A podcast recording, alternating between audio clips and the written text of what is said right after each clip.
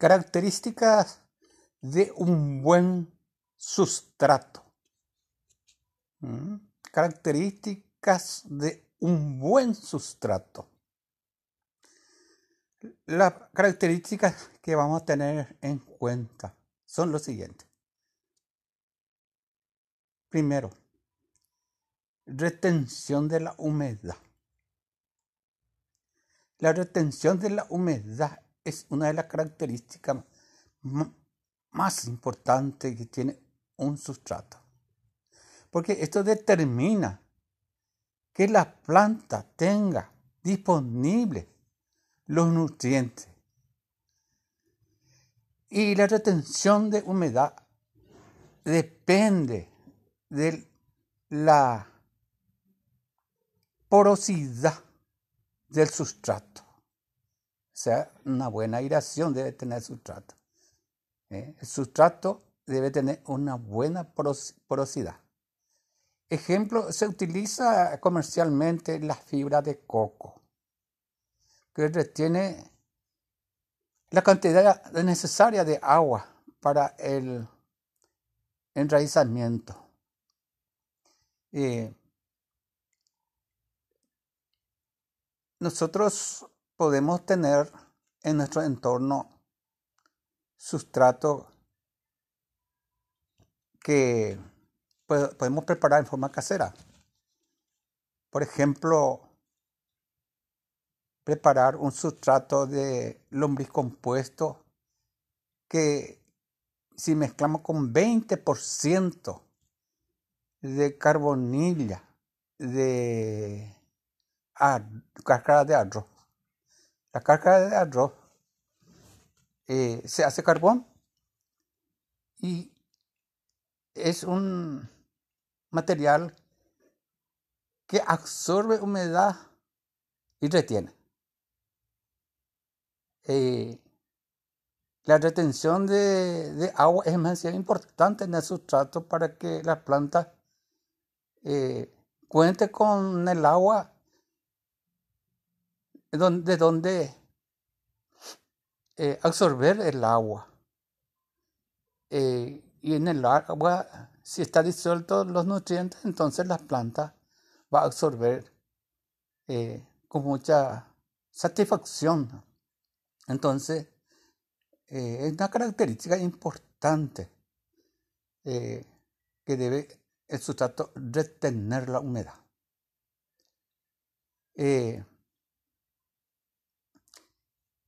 Resulta que el sustrato debe tener eh, aireación o poro. Poro. Esa, ese sustrato de carbonilla de arroz mezclado con el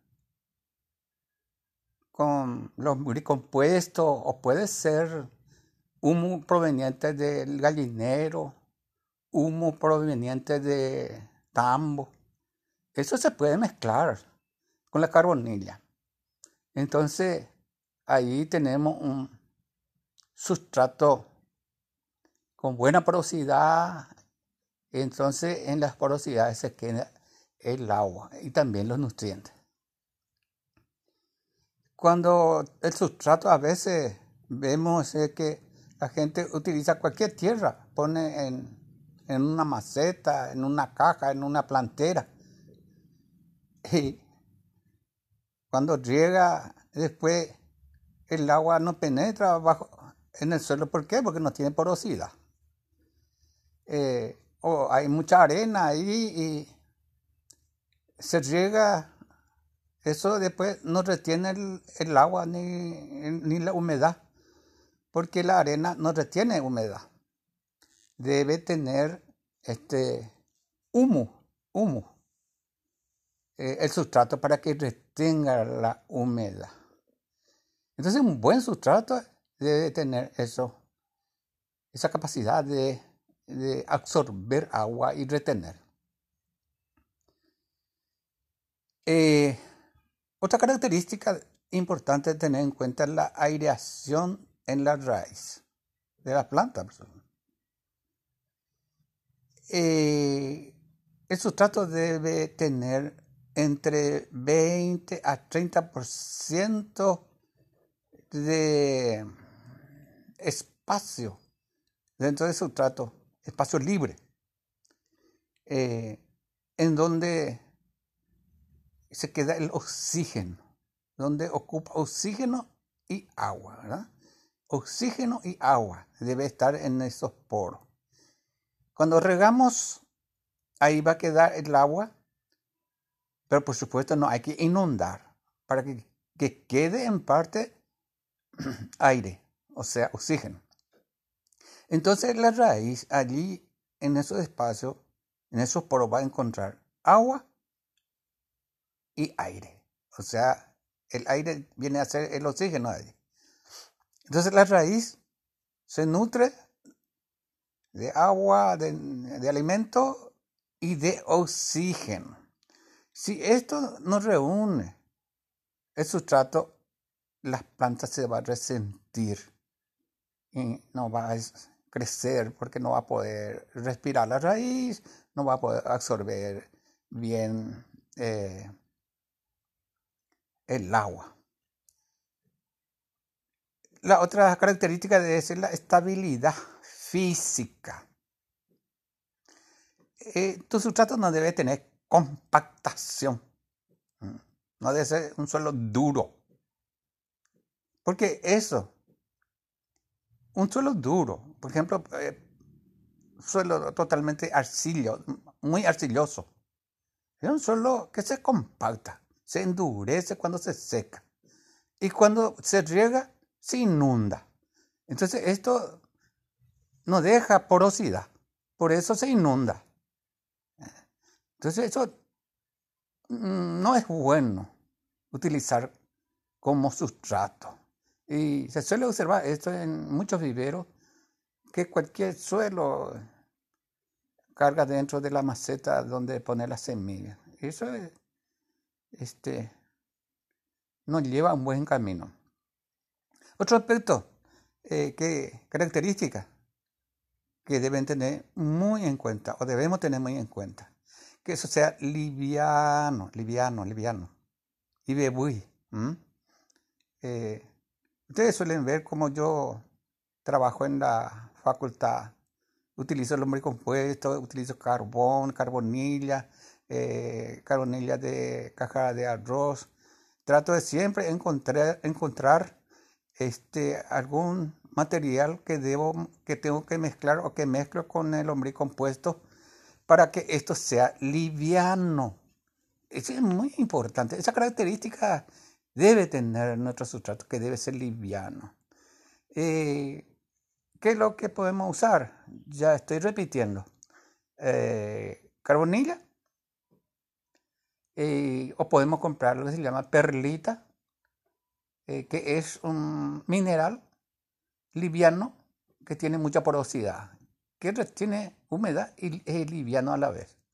O vermiculita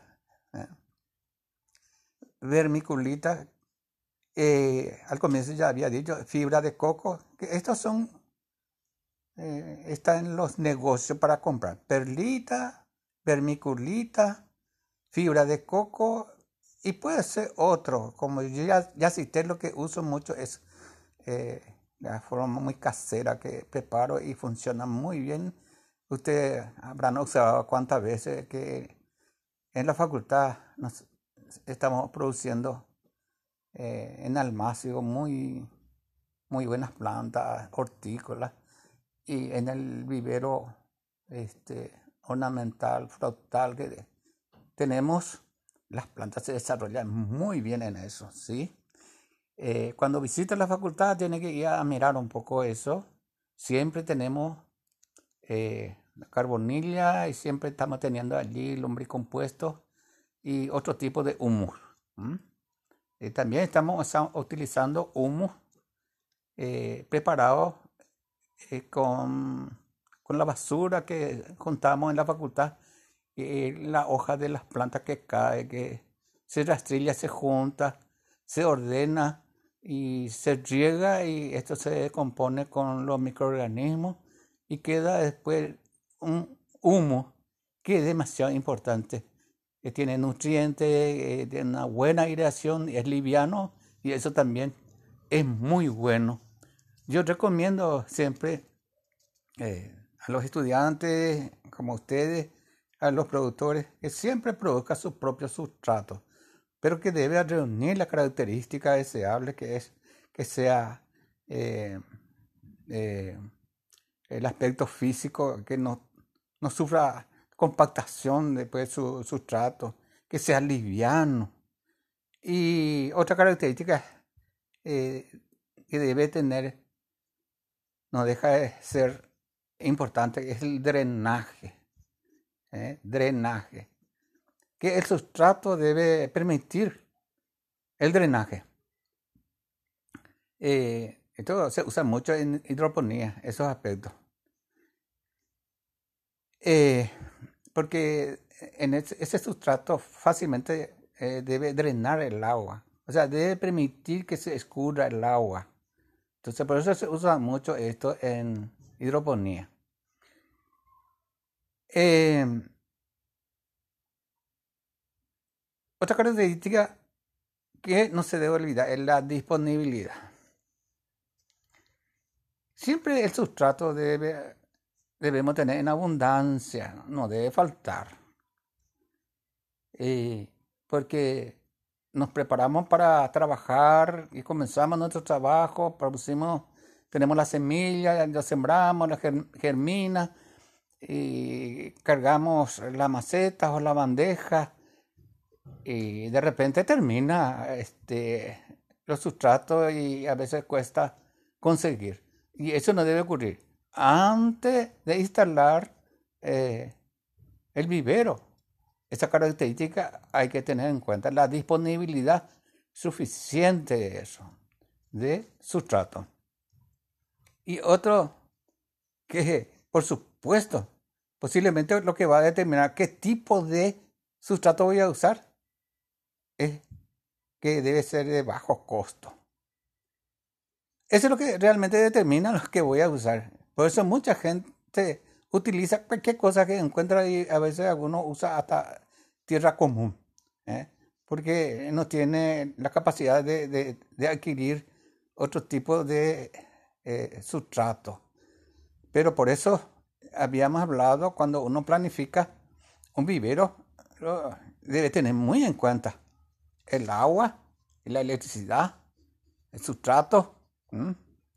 Y que el sustrato puede ser muy bueno, pero si es muy caro, mm, tampoco no, no va a ser posible utilizar. Entonces hay que calcular bajo costo. Por eso nosotros en la facultad recurrimos eh, al lombriz, al lombriz californiana, que toda esa basura y la bosta de vaca y eso descompone todo y transforma en sustrato. Muy importante. Entonces, este, el profesional debe tener muy en cuenta esto para bajar los costos. No siempre tiene que estar comprando sustrato de calidad, pero de alto costo. Muy bien, me interesa que ustedes tengan muy en cuenta estas características cuando van a instalar un vivero.